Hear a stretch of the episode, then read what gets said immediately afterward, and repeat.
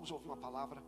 Abre para mim livro de Oséias, capítulo 12, versículo 3 e 5, do 3 ao 5, e depois Gênesis 37, versículo 31. Só um pouquinho, fundo musical, 50 centavos, só um pouquinho. Livro de Oséias, capítulo 12, versículo 3 e o 5. Enquanto abre aqui, irmãos, é, esse momento aqui para mim está sendo muito especial. Estou feliz em ver toda a igreja juntos, nós juntos novamente, porque ceia fala de comunhão. Aqueles que não puderam participar hoje por motivo de trabalho, viagem, enfermidade, a gente vai repetir a ceia à noite, tá? E à noite também, irmãos, você vai voltar, hein? À noite tem a, a entrega do certificado, tá? Vai ser uma festa também. A mensagem que vai ser ministrada à noite não é a mesma que vai ser ministrada agora, tá bom? Vamos ler. É, no ventre, pegou do calcanhar de seu irmão, e na sua força lutou com Deus. Está falando de Jacó, tá, irmãos? É, Jacó lutou com o anjo, prevaleceu, chorou e lhe suplicou. E em Betel o achou e ali falou conosco. Versículo 5. Sim, o Senhor, o Deus dos exércitos, o Senhor é o seu memorial. Agora, Gênesis 37, versículo 31. Vou falar hoje um pouquinho sobre Jacó, uma mensagem bem rápida, simples e objetiva, mas que vai falar conosco. Aqui Jacó já está no final da vida dele. E então tomaram a túnica de José e mataram um cabrito e tingiram a túnica no sangue e enviaram a túnica de várias cores, mandando levá-las ao seu pai, e disseram: Temos achado essa túnica. Conhece agora se esta será ou não a túnica de teu filho? E conheceu e disse: É a túnica do meu filho. Uma fera o comeu. Certamente José foi despedaçado. E então rasgou as suas vestes e pôs saco sobre os seus lombos e lamentou a seu filho muitos dias. E levantaram-se todos os seus filhos e filhas para o consolarem. Recusou, porém, ser consolado e disse: Porquanto com choro eu hei de descer o meu filho até a sepultura. E assim chorou seu pai. Ponto. Ó, aqui já muda. E os midianitas venderam-no no Egito a Potifar, oficial de Faraó, capitão da guarda. Vamos orar? Senhor, nós te exaltamos, te glorificamos aqui nessa noite, nessa manhã. Estamos reunidos aqui no teu nome e queremos ouvir a tua voz mais uma vez. Senhor, usa-me com graça, com bondade e misericórdia. Eu reconheço que de mim mesmo não tenho nada para dar, mas se o Senhor falar através de mim, nós sairemos daqui edificados. Desde já, devolvemos ao Senhor a honra, a glória e o louvor para todo sempre. Amém. A vida de um homem de Deus, ela sempre será marcada por lágrimas, dores e dificuldades. A gente sempre ensina uma verdade absoluta, que nós deveremos andar nos caminhos do Senhor. Só que andar nos caminhos do Senhor não quer dizer que a sua vida será fácil. A vida de um homem de Deus, por diversas vezes você vai viver situações que você vai dizer: por quê? Para quê? Onde o Senhor quer chegar. E eu vou lhe mostrar na história de Jacó algumas etapas que todo homem, toda mulher de Deus vive. Nessas quatro etapas eu tenho certeza que algumas delas, ou todas elas, você vai se ver dentro dessa história. Quem foi Jacó? A Bíblia diz que quando ele estava no ventre da sua mãe, sua mãe se chamava Rebeca, ela começou a ter um desconforto na barriga, e ela foi orar. E o Senhor fala assim com ela: Duas nações há no teu ventre, ou seja, dois filhos. Mas eu vou lhe dar uma dica, Rebeca: o maior será escravo do menor. O que nascer em segundo, esse será o meu escolhido. Aí, quando as crianças nascem, o, o primeiro filho, ele nasceu cabeludo e meio avermelhado. Aí deram o nome dele de Esaú, porque Esaú significa isso, avermelhado ou cabeludo. E o segundo menino que nasce, a quem Deus havia falado, ele nasce agarrado no calcanhar do irmão, como querendo puxar o irmão para trás. Aí deram o nome dele de Jacó. Jacó significa aquele que puxa, aquele que trapaceia, aquele que quer segurar. E Jacó, então, ele nasce em segundo. Pastor, o que que isso tem a ver? Escute. Naquela cultura, o filho primogênito, ele que era honrado.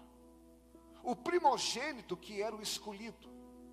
O primogênito que recebia toda a honra. Naquela época, o filho segundo só servia para trabalhar, só para aumentar a renda da família. O filho segundo não tinha muita autoridade. Então eu quero que você entenda que o escolhido de Deus, ele nasceu em segundo. E para piorar mais a situação, se você ler a história, o pai deles, Isaac, vai gostar mais do Esaú.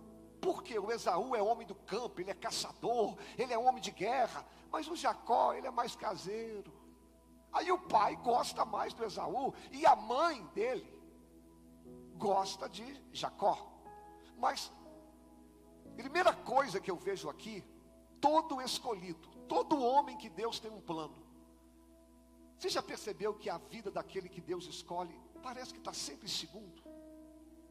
A vida para Jacó, desde que ele nasceu, nunca foi fácil. O pai gostava mais do outro, a cultura era para o outro. Ele olhava para Esaú e falava: Esaú, que Deus não tem nada com ele, parece que a vida dele é mais fácil. Irmãos, eu não sei com vocês, mas eu tenho certeza que a vida de vocês é igual à minha. Você já percebeu que a gente que está na igreja, a gente que ora, a gente que busca, a gente que quer um compromisso com Deus, você já percebeu que as coisas para a gente parecem mais difíceis? O Esaú que não serve a Deus, o Esaú que não está nem aí para a igreja, parece que tudo para ele se encaixa. Você que está aqui, que ora, que busca, para você comprar um carro é difícil, para você é, ter uma promoção no emprego é difícil, para você criar seus filhos na igreja é difícil. A vida de um escolhido nunca foi fácil e nunca será, porque a cultura que a gente vive é uma cultura que só honra o primeiro, que só honra o forte, que só honra o inteligente, mas a maioria de nós aqui, eu sou o primeiro, todos nós vivemos em segundo plano. É a vida do escolhido. Irmãos, a vida do segundo não é fácil. Você lembra de Ana, aquela que era escolhida, aquela que Deus amou? A Ana nunca podia dar filhos, mas a Penina, ai irmãos, a Penina dava filho todo mês, parecia ter uma cachorrinha. A Penina, que, que Deus não tinha nada com ela, gerava, gerava, gerava, e a Ana, todos os, todos os anos no templo, Senhor, me dá um filho. E nada. A Bíblia diz que o Senhor fechou a madre dela. Como é que você me explica isso? Como que a vida do Esaú parece ser melhor que a de Jacó? Aí sabe o que que Jacó faz?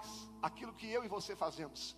Já que eu sou em segundo, já que meu pai não me olha, já que a vida está ruim para mim, eu vou dar o meu jeitinho. Eu vou fazer do meu jeito ele vai trapacear o irmão dele por duas vezes. Primeiro, o irmão dele está com fome, chega cansado e fala: Irmão, me dá uma comida. Aí Jacó estava fazendo um prato de lentilha, falou: Eu te dou. Mas se você me vender o teu direito de primogenitura, se você me deixar ser o primeiro, ao jeitinho. Aí Esaú aceita. Qual foi a segunda coisa que Jacó fez com Esaú. Um dia o seu pai estava velho, escute isso aqui, Isaac. Isaac chama Esaú e fala: Esaú, eu vou te abençoar. Vai lá no campo, mata um animal que eu vou dar bênção sobre você. Só que aqui só um detalhe: Esaú, é, Isaac poderia abençoar, mas quem é que havia abençoado no céu? Não ia mudar em nada. A Rebeca ouvindo a conversa atrás da porta, eu não sei porquê, porque mulher não faz isso, mulher não gosta de escutar conversa. Ela escuta e fala assim: Jacó, vem cá. O seu pai vai abençoar Esaú. Corre lá no campo, mata um animal, que nós vamos mudar isso aí. Jacó vai no campo, mata um animal, veste as roupas de Esaú, coloca pelo na mão, e ele chega perto do seu pai que está velho: Papai, eu trouxe a sua comida. Aí o velho Isaac: Quem está aí? É o seu filho Esaú. Aí o pai, Esaú? Mas a voz, a voz é de Jacó. Não, papai, sou eu. Aí o velho dá a bênção para Jacó. Jacó dá o seu jeitinho, escute aqui. Só que depois chega Esaú, papai, eu trouxe a tua comida. Aí o pai, mas eu já te abençoei. Não nos. Ah, é Jacó, aquele menino, por duas vezes me trapaceia, eu vou matá-lo. Rebeca, ouvindo mais uma vez a conversa, falou: Jacó, a casa caiu, deu errado o plano. Seu irmão quer te matar, você vai ter que ir embora. E Jacó, irmãos, por causa de uma bobeira, olha para mim, ele da noite para o dia, ele perdeu a sua casa, perdeu o seu lar, seu irmão quis matá-lo, e ele nunca mais vai ver a sua mãe viva. Ele vai ter que fugir lá para Padã Arã, na casa do seu tio, vai viver lá por 20 anos. E aqui eu aprendi uma verdade linda, para tudo e me escuta. Às vezes a gente cansado de ser segundo, a gente quer dar um jeitinho. A gente quer dar um jeitinho para casar, quer dar um jeitinho para ter um emprego, a gente quer dar um jeitinho para estudar, a gente quer dar um jeitinho. Você pode até conseguir as coisas dando o seu jeitinho, mas o preço que você vai pagar é caro demais. É melhor esperar em Deus, é melhor confiar no Senhor. A única coisa que sobrou para Jacó foi uma pedra. Ele para numa cidade chamada Luz e ali ele vai dormir em cima daquela pedra e ele vai ter um sonho. Naquele sonho, ele vai ver uma escada que liga o céu à terra. E naquela escada, os anjos de Deus estão subindo e descendo, e no alto daquela escada estava o Senhor. O Senhor olha para Jacó e diz: Jacó, eu sou o Deus do teu pai eu te escolhi, eu te guardo, eu te abençoo, eu serei contigo, e para você saber, eu trarei você de volta aqui nesse lugar. Sabe o que que nós podemos aprender aqui, irmãos? A vida de um servo de Deus não é fácil. Você às vezes vai parecer estar em segundo, vai parecer que as coisas vão dar errado, mas quando você tem um encontro com Deus, você vai entender que lá no céu você não é segundo, lá no céu você não está para trás, lá no céu você é um escolhido, lá no céu o seu nome está escrito no livro da vida, lá no céu você é amado, lá no céu já está tudo preparado, tudo feito para você, porque quem prometeu é Deus e Deus é fiel. Você pode aplaudir o nome do Senhor? Sabe que eu quero falar com você na primeira parte dessa mensagem? Olha para mim só um pouquinho. Não importa se você é segundo. Não importa se as coisas são, são mais difíceis para você.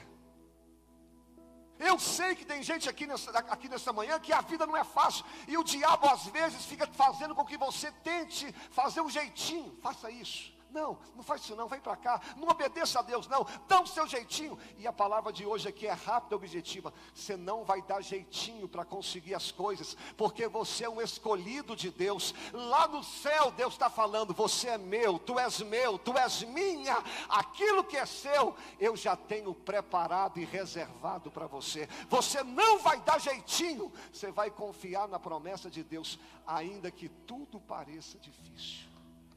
A vida do servo de Deus, irmãos, é assim mesmo. Para você, nunca vai, nunca nada vai ser fácil, tudo vai ser difícil. Mas confia em Deus. Confia no teu Senhor. Se ele fez a promessa, ele é poderoso para cumprir. Agora Jacó, olha para mim. Ele vai lá para a casa do seu tio, chamado Labão. Qual o nome dele? Lá em Padã Arã. Aqui entra a segunda prova de todo homem de Deus. Jacó vai ficar lá 20 anos. Sabe o que que o tio Labão vai fazer com ele? Vai enganá-lo por diversas vezes. A primeira vez que o tio dele engana, Labão tinha duas filhas, Raquel e Lia. Abaixa o fundo musical um pouquinho, por favor. Raquel e Lia. A Bíblia diz que Raquel era bonita. A Bíblia fala isso. Porém, a Lia já era meio desajeitado. Jacó, quando chega lá, ele que não é bobo nem nada, ele gosta de quem? Da Lia, que da Raquel, desculpa. E ele chega para o seu tio e fala: Eu quero casar com ela, como é que eu faço? Aí Labão fala assim: Simples, meu filho. É muito melhor eu dar para você do que dar ela para outro. Nós somos parentes. Faz o seguinte: trabalha sete anos para mim. Jacó trabalhou sete anos pela mulher que ele amava. E diz a Bíblia que o tempo voou, porque ele amava. Quando chegou o dia do casamento, sete anos depois, como que era feito o casamento? Você levava a esposa para uma tenda, eles tinham que relações e estava casado. Labão enche a cara de Jacó de vinho. Jacó fica bêbado, vai para a tenda. Ao invés dele mandar a Raquel, ele manda a Lia. Jacó faz amor com ela a noite inteira. Quando ele acorda, ele dá de cara com a Lia. Aquilo para Jacó foi uma decepção. Ele acordou apavorado, foi até Labão e disse: Labão, por que, que você fez isso comigo? Eu não trabalhei sete anos por Raquel. Aí Labão fala assim: aqui na nossa terra não faz assim. A gente casa primeiro a mais velha. Agora, se você quiser ela, trabalha mais sete anos. Meu Deus por várias vezes, Labão trocou o salário de Jacó. Sabe o que, que se chama isso, irmãos? Me escute. Se chama a lei da semeadura. Do mesmo jeito que Jacó trapaceou o seu irmão, Deus coloca um Labão para trapaceá-lo. Você lembra quando Adão tinha dois filhos? O nome deles é qual? Caim o que, que aconteceu com Abel? Caim matou Abel. Você consegue imaginar o desespero do Adão? Senhor, por que, que o meu filho matou o outro? O meu coração está despedaçado. Ah, tá, Adão. Do mesmo jeito que você despedaçou o coração de Deus no Éden, você está vendo aquilo que Deus está sentindo agora. Porque a vida, irmãos, infelizmente é assim. E sabe o que que Jacó vai passar agora? Durante 20 anos, a escola do Labão, fala comigo, escola do Labão. Todo homem de Deus passa por isso. Pastor, o que é a escola do Labão? O Labão só tem uma função, só uma função, é tratar com Jacó. É fazer Jacó sentir na pele o que que o pecado causa. E eu vou lhe falar uma verdade, talvez você não goste, mas você vive isso, talvez nem sabe. Deus sempre vai colocar na sua vida um Labão, uma pessoa, uma situação para tratar com você, para te irritar, para tirar sua paz, para você saber que não é nada, vai te humilhar para tirar soberba, vai colocar situações na tua vida para te rebaixar, e você vai ficar humilhado, você vai querer fugir, você vai querer ir embora, e Deus não vai deixar. Todo homem de Deus vai ter que passar pela escola de Labão, todo homem. Pode pegar todos os homens de Deus na Bíblia, todos eles tiveram alguém que apurrinharam, todos eles tiveram uma situação de humilhação, todos nós. Quem sabe eu estou pregando para alguém que você está nessa escola hoje. Tem alguém no seu trabalho, alguém na sua família, alguém na igreja, que ela está do seu lado, ela te persegue, ela fala mal de você, ela te enrola, ela te humilha. Oi, irmãos. Eu tenho vários labões por aí. Eu já tive também. Eu lembro que na minha primeira igreja, irmão, já contei isso aqui, tinha uma mulher que ela sentava no primeiro banco, ela anotava todos os meus sermões. Só que eu achava que ela estava gostando, só que ela anotava para me criticar. Falava mal de mim, me criticava e falava para o outro, falava daqui. Um dia eu falei com ela, irmã, a irmã está aqui. Eu estou vendo que a irmã não gosta de mim. A igreja é livre. Por que, que a irmã está aqui? Eu falei, eu estou aqui porque Deus me plantou. Eu falei, mas a irmã não gosta de mim, por que, que a irmã está aqui? Deus me colocou aqui para te atazanar. Eu falei, ah, meu Deus do céu. E a irmã não saiu. Enquanto eu fiquei em divino, a irmã estava lá. E hoje, quando eu vou em divino, ela só me falta me carregar no colo. É o Labão, é a escola de Labão. Ó, a escola de Labão é tão dolorida, olha para mim, que por diversas vezes Jacó quis fugir. Por quê? Humilhação, vergonha, tristeza. Quando você está na escola de Labão, você vai querer sair muitas vezes, mas Deus não vai deixar. Sabe por quê, irmãos? Na escola de Labão foi onde Labão, é, foi onde Jacó cresceu, prosperou, casou, amadureceu e onde ele foi feito verdadeiramente alguém que se parecia com Deus. Porque se você pegar o, o, o, Jacó no início e o Jacó no final, o período que ele mais cresceu foi o período que ele estava na escola de Labão. Sabe o que Deus está falando comigo e com você? A escola de Labão, aquele momento que você chora, que você é humilhado, que você quer é, sair, que você não entende, é justamente nessa escola que Deus está usando para fazer você crescer, você melhorar, você aprimorar, porque na escola de Labão é onde Deus está trabalhando em você para você crescer. E sabe o que, que é bom? Teve um dia que Labão falou assim: Eu vou matar Jacó, eu vou destruí-lo. A Bíblia diz que Deus aparece para Labão em sonho e diz: Você não toca no Jacó, porque quem guarda ele sou eu. Posso liberar uma palavra para você? As lutas te fazem chorar, te humilham, e as lutas, às vezes você pode até pensar que ela vai te matar mas a luta não vai te matar, porque quem te guarda é Deus, quem te protege é Deus, quem está na sua frente é Deus, e essa luta não vai te matar, pelo contrário, você vai crescer, vai aprimorar e vai ter mais experiências com Deus. Você pode dar uma forte salva de palmas ao Senhor? Sabe o que eu quero falar contigo, irmãos? Olha para mim, senão você perde. Quem sabe eu estou pregando para alguém aqui que está na escola de Labão momentos de vergonha, momentos de alguém no seu pé, alguém te perseguindo, situações que te humilham, e você está falando, pastor, eu, ó, estou querendo até parar, mas o Senhor nessa manhã está falando, você não vai parar, porque eu estou trabalhando na sua vida. Você não vai parar porque eu estou te protegendo. Você não vai parar porque eu sou teu Senhor. Você não vai parar porque eu sou Deus que estou guiando os seus passos. E agora, 20 anos depois, quantos anos? A escola de Labão durou 20 anos, irmãos. Quando Jacó está velho, entre aspas, 20 anos que ele está lá, ele procura o sogro e diz assim: Sogro, vamos acertar. Sou casado com a sua filha, poxa, vamos parar com isso. E os dois fizeram uma aliança. Aparentemente, a vida de Jacó agora começa a dar certo. Aí, se você ler Gênesis 31, versículo 3, Deus vai falar assim: Jacó, volta lá na sua terra natal. Aí, Jacó, lá na minha terra natal? É, volta lá que eu fiz uma promessa que iria te levar. Jacó, eu não volto lá. Mas por quê? Labão, ah, desculpa, Esaú ficou lá.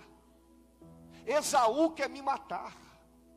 Eu saí de lá por causa do meu irmão. Se eu voltar lá, ele me mata.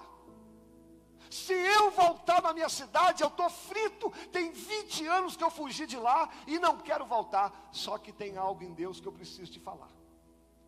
Não adianta querer negociar com Deus que Ele não vai ceder. E Jacó agora vai ter que voltar na sua terra natal para encontrar com seu irmão Esaú. E vou te falar um, umas coisas que Deus faz comigo e com você. Muitas vezes, Deus vai te levar em lugares que você não queria ir. Deus vai colocar você frente a frente com algumas pessoas que você não queria estar. Mas sabe o que Deus estava fazendo com Jacó? Eclesiastes 3:5. Há tempo de espalhar pedras, mas há tempo de juntar. A vida com Deus não pode ter pendência. Se você é um escolhido de Deus, Deus vai te levar em lugares que você não queria para se reconciliar com pessoas que você não gostaria. Na semana do meu batismo, eu tive que me reconciliar com meu pai. Na semana do meu batismo, eu tive que procurar duas pessoas que eu não tinha uma amizade boa. Não adianta você querer falar com Deus. Agora Jacó tem que voltar para buscar pedras. Quem sabe eu vim pregar aqui nessa manhã. Para algumas pessoas que Deus está te levando em lugares que você não queria. O Senhor tem colocado diante de você situações que você não queria passar. Olha para mim, só um pouquinho. E o que que Jacó faz? Ele se despede do seu sogro. Eu vou embora. Ele junta os seus filhos, todos os seus bens, e ele diz assim: Vai vocês na frente e eu fico atrás. E ele vai passar em um lugar chamado Val de Jaboque, um córregozinho que tem lá em Israel. E quando ele está sozinho à noite, a Bíblia diz que o Senhor vai aparecer para ele ali. E a Bíblia vai usar um verbo que eles ficaram a noite inteira lutando. É o texto que eu li em Oséias. Jacó, a noite inteira ele passa lutando com Deus. Claro, irmãos, que isso aqui não é uma guerra física, porque ninguém pode lutar com Deus. O que a Bíblia está dizendo é que Jacó, Deus preparou toda essa situação, todo esse medo em Jacó, só para que ele pudesse agarrar-se em Deus. A guerra foi tão grande, foi tão ferrenha, que ele ficou a noite inteira, e o Jacó se agarrava em Deus, que o Senhor falou assim: me solta. Aí Jacó fala: Eu não te largo, eu não te deixo, enquanto você não me abençoar. Aí Deus pergunta assim: Qual o seu nome? E ele teve que falar: Senhor, o meu nome é Jacó. Sabe o que, que significa Jacó? Eu disse: trapaceiro, enganador, mentiroso. Olha para mim. Para mim, para mim, essa foi uma das atitudes mais difíceis de Jacó. É você chegar diante de Deus e falar: Senhor, eu estou próspero, eu estou rico, eu tenho família, eu tenho tanta coisa, mas eu ainda sou Jacó. Eu sou trapaceiro, eu sou mentiroso, eu sou enganador, eu sou falso. Porque nós temos uma mania de querer chegar diante de Deus com a nossa roupagem. Eu sou pastor, eu sou presbítero, eu fui batizado, eu fui na casa do oleiro, eu fui tanta coisa, eu fiz tanta coisa. Mas, meu irmão, diante de Deus nós temos que assumir. Eu sou Jacó. Eu não sou isso que eu aparento. Eu sou falho.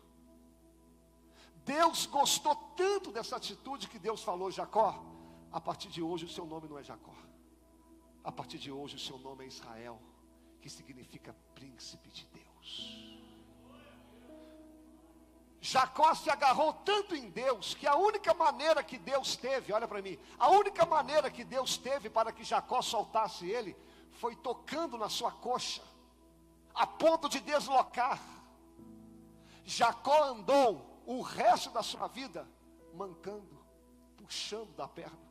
Até hoje o judeu não come essa parte de qualquer animal em respeito a Jacó. Sabe o que Deus falou comigo ali, irmãos? Fortemente.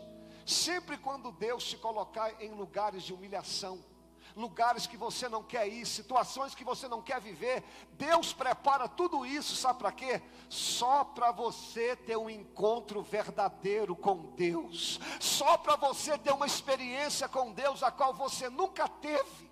Sabe por que Jacó teve que se agarrar em Deus? Como que Jacó nasceu? Agarrado no seu irmão. Enquanto ele estava espiritualmente agarrado no seu irmão, a vida dele só retrocedeu. Mas quando ele larga o Esaú e se agarra em Deus, a vida dele ia começar a ser transformada, mudada, renovada, para a vida dele nunca mais ser igual. Sabe o que eu quero falar com você nessa manhã? Sabe esse Esaú que você está agarrado nele? Sabe essa situação que você está agarrado há 10, 15, 20 anos? Você não percebeu que essa pessoa, esse lugar, só está te levando para baixo? Mas a palavra de Deus aqui hoje é: largo Esaú, se agarra em Deus, porque tem coisas maiores, tem experiências melhores, tem coisas superiores para Deus fazer na tua vida. Largo Esaú e se agarra em Deus aqui nessa manhã.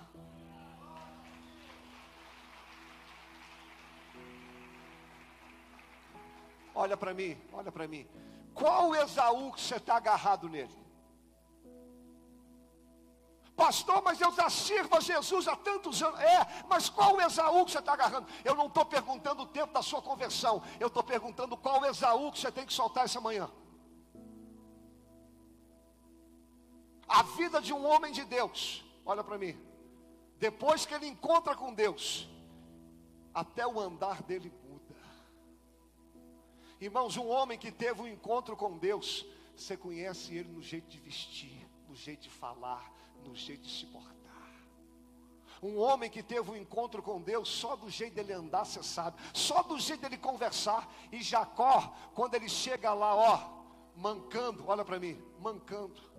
Talvez alguém perguntasse: Jacó, por que, que você está mancando? E ele falou assim: Eu tive um encontro com Deus, mas peraí, Deus te feriu? Deus te machucou? Deus te fez mal? Que Deus é esse? Irmãos, quem de nós não escuta isso? Você é crente? Ih, sua vida ficou ruim. Deus te proíbe, Deus te faz aquilo, Deus não deixa. Irmão, para o mundo lá fora, Deus te fez mal, mas para nós que tivemos o um encontro com Deus, Deus não fez mal, Deus nos salvou, Deus nos transformou, Deus mudou a nossa vida, Deus mudou a nossa história. Deus nunca me feriu, Deus me fez bem. Ferido eu estava no mundo, machucado eu estava no mundo, mas agora na igreja, mas agora no céu, eu tenho um novo nome, tenho uma nova história. Agora eu vou morar no céu, aleluia! Louvado seja Deus. Deus. Eu venho fazer um apelo para você aqui hoje. Larga o Esaú e se agarre em Deus de verdade. Agarra. Eu fiz isso há mais de 20 anos atrás. Eu era agarrado em tanto Esaú. Eu era agarrado na cerveja, eu era agarrado no mundo, eu era agarrado em tantas coisas. E um dia no meu quarto, eu falei, Senhor, a partir de hoje, eu sou teu. A partir de hoje, eu me agarro em ti.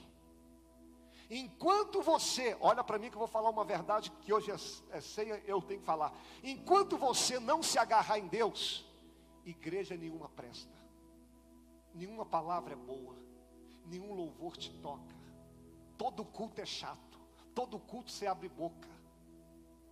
Porque o problema não é a igreja, o problema não é o pregador, não é o louvor. O problema é que a gente nunca teve um encontro com Deus de verdade. Porque quando a gente vê Deus face a face, a nossa vida é mudada, a nossa vida é transformada, a nossa vida nunca mais é a mesma. Chega de ser Jacó, chega de ser enganador. Eu quero que o Senhor mude o meu nome para Israel. Eu quero ser alguém mudado, alguém transformado. Eu quero me agarrar em Deus nessa manhã. Chega de ter tanta coisa e não ter o principal. Chega de ter uma igreja e não ter o poder de Deus. Chega de ter uma Bíblia, mas não ter a palavra de Deus no coração. Chega de cantar louvor, mas o meu louvor não chega no céu. Chega de viver para a terra, se a minha vida não agarra o céu. Eu não quero ser Jacó, eu quero ser tocado por Deus, para minha vida nunca mais ser a mesma. Eu sou Jacó, eu quero ser Israel. E sabe o que é lindo dessa história, irmãos? Lembra o Esaú que Jacó estava com medo? Quando ele se agarra em Deus, ele vê Esaú chegando e ele com medo. Esaú vai me matar. Quando Esaú encontra com ele, Esaú faz isso. Vem cá, meu irmão. Saudade de você. Depois de 20 anos, eles fazem as pazes. Sabe por quê? Quando você se agarra em Deus, Aquilo que te atormenta, Deus resolve. Aquilo que quer te matar, Deus vai dar vida. Aquilo que quer te entristecer, Deus vai mudar a história. Se agarra em Deus aqui nessa manhã, que Ele vai pelejar suas guerras lá fora. Se agarra em Deus todos os dias, que Ele vai pelejar tuas batalhas. Porque quem se agarra em Deus, terá a presença de Deus todos os dias para guerrear as batalhas que você não pode guerrear. E aqui eu termino. Pode marcar no relógio. Cinco minutos mesmo. Pode marcar para a gente encerrar. Jacó agora, olha para mim. Está velho. Mais velho ainda. O rosto enrugado. Agora você nem pisca. Olha para cá. Jacó, ele tem um filho que ele ama muito. Qual o nome dele? Fala comigo, José. Por que, que Jacó amava José? Porque era o filho caçula, irmão. Poxa, quem é pai aqui Exemplo, quando você tem, exemplo, 50 anos, você tem um filho, poxa, o, o caçulinha, a gente tem um carinho a mais, não que ama mais, é uma afeição a mais, porque pai ama os filhos iguais. Mas Jacó se afeiçoava mais por José, primeiro por ser o caçula, segundo, José tinha sonhos, sonhos de Deus, e Jacó também sonhava, ou seja, ele está vendo em José o reflexo dele. A gente que é pai aqui sabe, tem hora que você olha para o seu filho e fala, gente, sou eu. Por que, que tem hora que você fica bravo com o seu filho? Porque você vê nele os seus defeitos.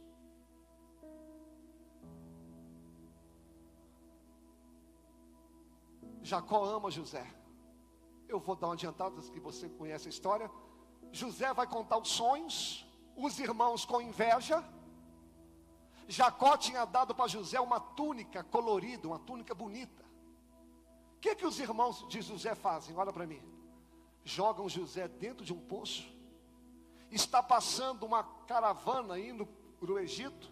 Os irmãos falam: Vamos vender Jacó, vamos vender José. Esse menino é o queridinho do papai. Venderam José lá para o Egito. E eles pegam a túnica de, a túnica de José mata um animal, olha para mim, mata um animal, suja ela de sangue. É o, é o texto que eu li. E eles chegam em casa, está o velho Jacó assentado. E ele contando os filhos. Está faltando José. Aí chegam os irmãos e falam, papai, você conhece essa túnica aqui? Conheço. É do meu filho José. Mas ela está suja de sangue. Provavelmente um animal matou. Meu filho José morreu. Meu filho José foi despedaçado. Irmão, sabe o que, que me dói ali? Todos os filhos vendo o pai chorar. Todos os filhos sabiam de todas as lutas que Jacó já teve até hoje. E nenhum filho foi capaz de dizer, papai, o, seu filho não morreu, não. A gente vendeu ele. Ninguém falou. Eles viram o velho Jacó chorando copiosamente. Você consegue ver o velho Jacó segurando a túnica do filho que ele amava, suja de sangue? Ele chorava tanto que a Bíblia diz que ele recusou ser consolado. Sabe que eu quero terminar essa palavra aqui, irmãos? A vida do homem de Deus nunca é fácil, sabe por quê? Até no final da sua vida, quando você acha assim, agora vai dar certo, agora minha vida vai, agora rompe, mesmo no final da vida, a gente sempre vai receber uma túnica suja de sangue dizendo: nem na minha velhice eu tenho sossego. Agora que eu achei que a vida ia melhorar, agora que eu achei que a minha vida ia romper, agora que eu achei, eles me entregaram uma túnica suja de sangue.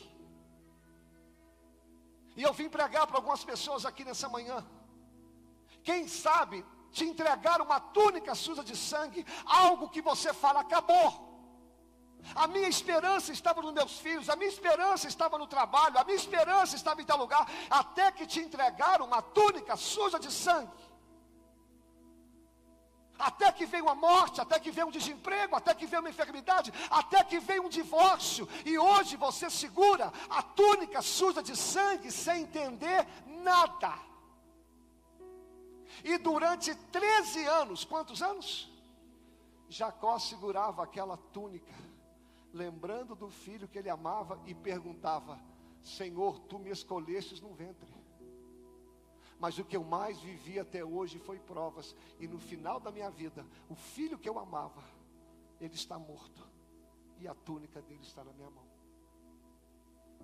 Só que o velho Jacó não sabia que quem prometeu a promessa é, e Deus é Jacó não sabia, mas o filho que ele achava que estava morto estava se tornando governador lá no Egito. Aleluia. Irmãos, e vai vir uma fome na terra. Os filhos de Jacó têm que ir lá no Egito buscar comida. Quando eles chegam lá, quem é que tem comida nas mãos? José, só que eu vou adiantar a história por causa do tempo. José reconhece os irmãos, os irmãos não reconhecem ele. José faz todo um teste que qualquer dia eu prego aqui com o tempo. Aí José se revela para os irmãos e diz assim: O meu pai está vivo? Tá. Seu pai está bem? Ó, o nosso pai está bem? Não, ele chora até hoje. José diz: Manda buscar o velho Jacó para cá. Eu quero que vocês morem aqui no Egito. O velho Jacó está na sua casa. Chega um monte de carros e cavaleiros lá. Bate na porta do velho. Os irmãos chegam, papai, tem uma notícia boa para o senhor, papai. O que, que é, meu filho? José. Não, não fala de José. Eu tenho a túnica dele de sangue até hoje. Eu não quero, não me fala mais. Não, papai, o senhor não está entendendo. O que, que é então? O seu filho José ele não está morto, ele está lá no Egito, papai. Ele é governador lá, e o melhor, ele está levando a gente para lá. Ele quer que o Senhor vá para lá para conhecê-lo. A Bíblia diz, irmãos, a Bíblia usa uma expressão que quando Jacó ouviu isso, a Bíblia usa uma figura de linguagem, diz que o coração dele parou de bater. Tamanha alegria do velho Jacó. Sabe o que, que Deus estava dizendo? Jacó, eu não vou deixar sua história terminar com uma túnica suja de sangue, porque eu te prometi, eu sou fiel, nem que seja na tua velhice, eu farei a promessa cumprir, nem que seja na velhice, você vai saber que eu sou Deus que cumpre e realizo as promessas. Oi, oh, irmão, essa palavra mexe muito comigo. Vem aqui, Igor. E sabe como que termina a história? Olha para mim. Leia depois Gênesis 43. Olha para mim. O velho Jacó está diante do seu filho José. Olha que lindo. José tem dois filhos, Manassés e Efraim. O velho Jacó está cego. Olha para mim aqui, irmãos. Cego. E ele segura os dois netos, de um lado Manassés, de um lado Efraim, na frente de José. Aí Jacó que fala assim: Meu filho, jamais pensei que eu iria te ver vivo, mas Deus me conservou em vida. Eu não só tenho você, mas como eu também tenho os meus dois netos. Porque Deus pode fazer muito mais do que aquilo que você pensa, pede ou imagina. Eu vim pregar para algumas pessoas aqui nessa manhã que a única coisa que sobrou para você foi uma túnica suja de sangue. Você está vendo seu casamento indo por água abaixo, você está vendo seu ministério acabando, você está vendo a sua vida profissional indo embora. E eu vim aqui para dizer em alto e bom som: Deus tem uma promessa na sua vida. Se você se agarrar em Deus aqui hoje de tal maneira, Deus não vai deixar a tua história acabar numa túnica suja de sangue. Se você acha que não vai ver nem teu filho, Deus vai te dar oportunidade para você ainda ver os seus netos. E sabe como que termina o velho Jacó, a história dele? Olha para mim que isso é lindo. Sabe como que termina a história dele?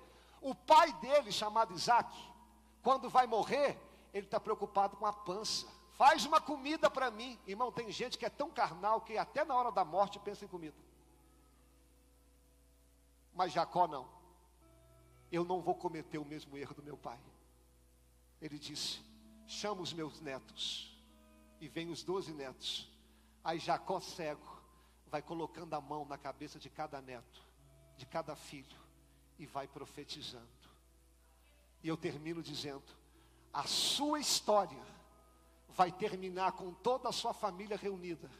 E você profetizando bênção sobre os seus filhos, sobre os seus netos, sobre a tua casa, sobre tudo que Deus colocou sobre você, porque a tua história não vai terminar com uma túnica suja de sangue.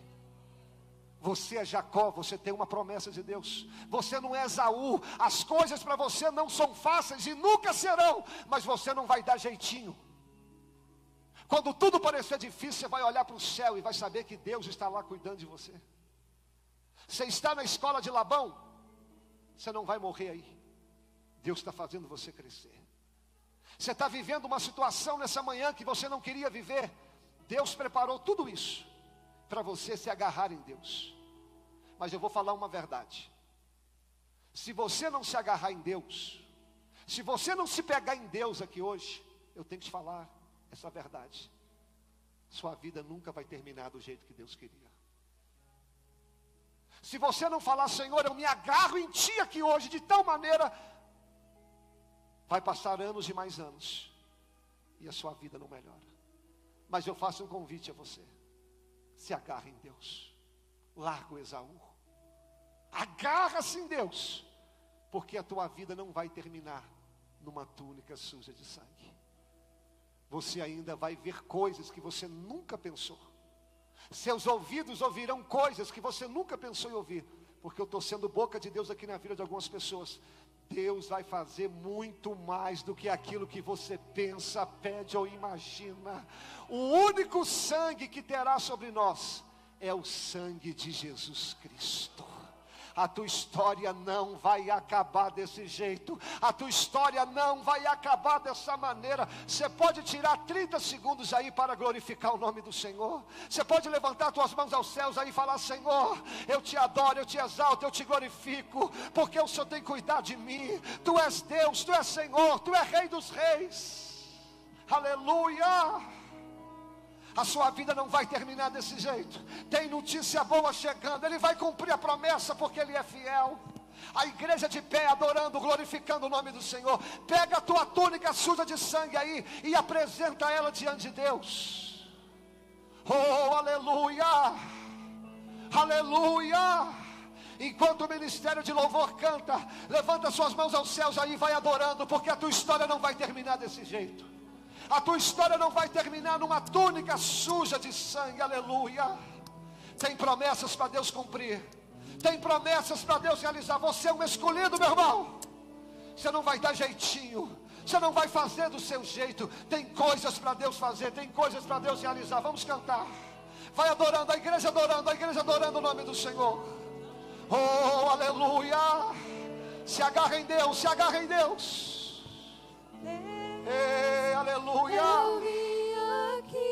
Jesus. Só para te dizer. Você pode cantar esse louvor. Que a minha esperança está em ti. Levanta suas mãos aos céus e vai Eu adorando. não tenho nada. A sua história não vai terminar com uma túnica suja de sangue.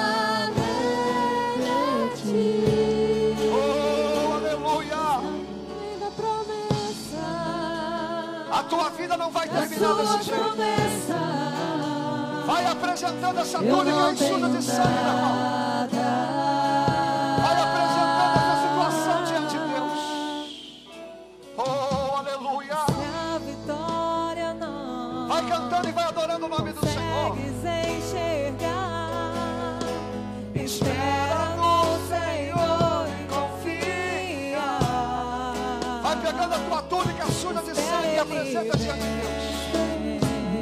Aleluia. Ele vem, Agarra-se em Deus aqui nessa um manhã. milagre. Ei, aleluia. Adore, adore a Deus, adore a Deus.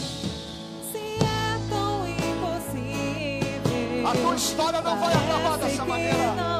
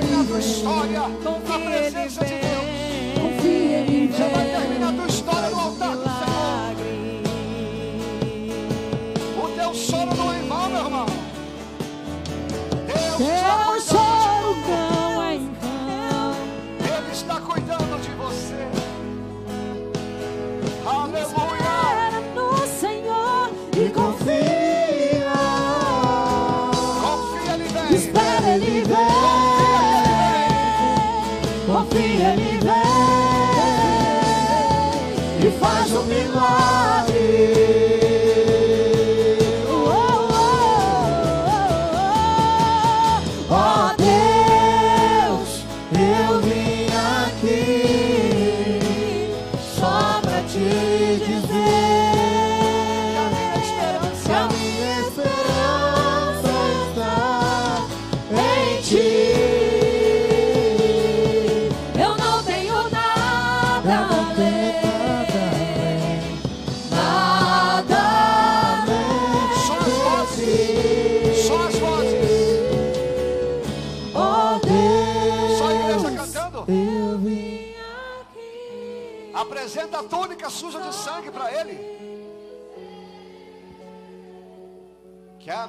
Minha esperança está. Eu não tenho nada além. Nada além. Vamos orar para a gente encerrar. Faz só um solinho para mim, Igor. Põe a mão no seu coração. Senhor, nós apresentamos aqui a nossa túnica suja de sangue no teu altar. A vida de um servo de Deus nunca é fácil, Senhor. Tem gente aqui vivendo em segundo. Tem gente aqui que parece que nunca chega a hora. Outros estão na escola de Labão. Momentos de vergonha, de humilhação. Outros estão tendo que ir em lugares que eles não queriam. Conviver com pessoas a qual eles não sonhavam mais. Mas a gente vai se agarrar em Ti aqui nessa manhã. A gente vai soltar o Esaú, Deus. Se nós nos agarrarmos em Ti aqui nessa manhã, a nossa vida nunca mais será a mesma. Senhor, e ainda que sujem a nossa túnica de sangue, ainda que pareça que não vai ter jeito mais, aquele que tem uma promessa, o Senhor prepara coisas maiores. Tem gente aqui chorando por túnica suja de sangue, já dando por fim o casamento, já dando por fim os filhos, já dando por fim a vida profissional, já dando por fim algumas situações. Mas a palavra de hoje aqui é o Senhor nos lembrando que a nossa história não vai terminar assim. O Senhor vai colocar diante de nós coisas a qual a gente jamais pensava que ia viver novamente. Senhor, essa túnica suja de sangue, nós te apresentamos no teu altar e cremos que a nossa história, o nosso final, será abençoando a nossa família, abençoando aqueles que o Senhor colocou ao nosso redor. Eu abençoo, Senhor, o teu povo, em nome de Jesus. Vamos cantar o refrão. Levanta as mãos aos céus. Pessoal que vai ajudar na ceia, já vem aqui. Levanta as mãos aos céus e cante, cante. Oh Deus, eu vim aqui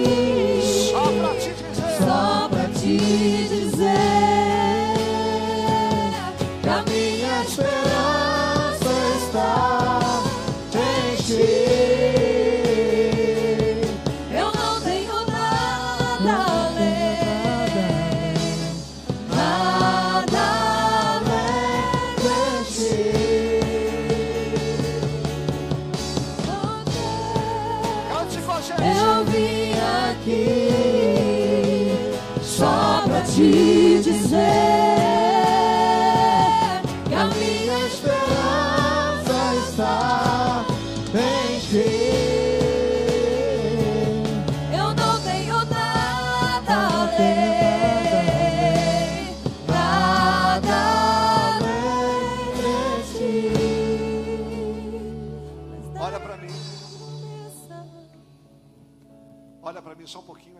cear agora. Mas eu quero lembrar a você: a tua vida não vai terminar com essa túnica suja de sangue.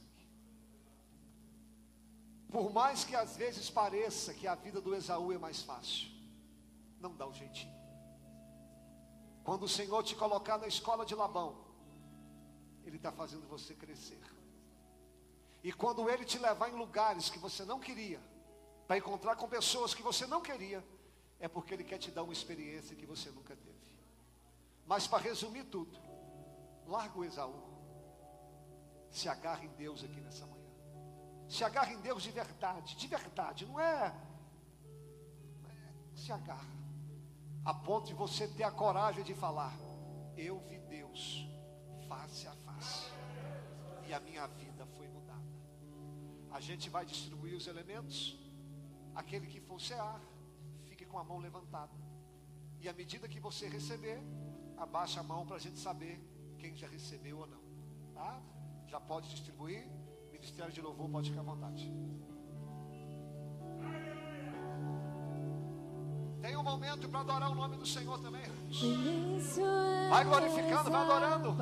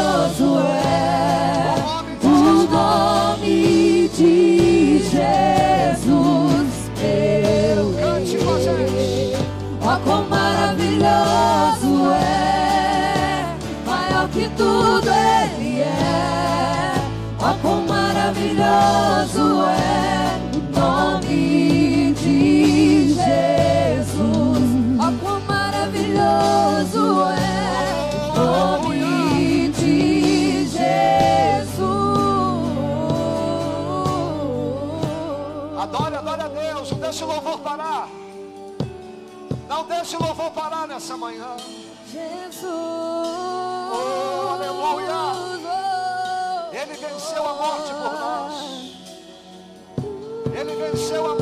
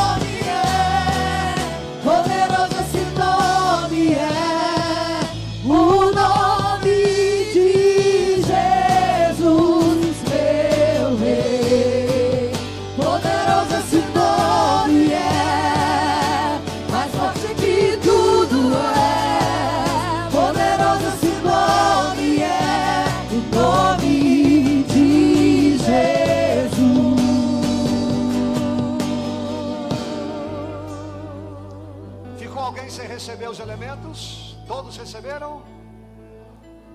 Graças a Deus. Porque eu recebi do Senhor, que também vos entreguei, que na noite em que foi traído, Jesus tomou o pão e, tendo dado graças, o partiu e disse: Tomai e comei. Este é o meu corpo que é dado por vós, e fazei isto em memória de mim. Por semelhante modo, depois de haver ceado, tomou o cálice, dizendo: esse cálice é a nova aliança no meu sangue. Fazer isso todas as vezes em que beberdes em memória de mim. Porque todas as vezes que comedes o pão e bebedes o cálice, anunciais a morte do Senhor até que ele venha.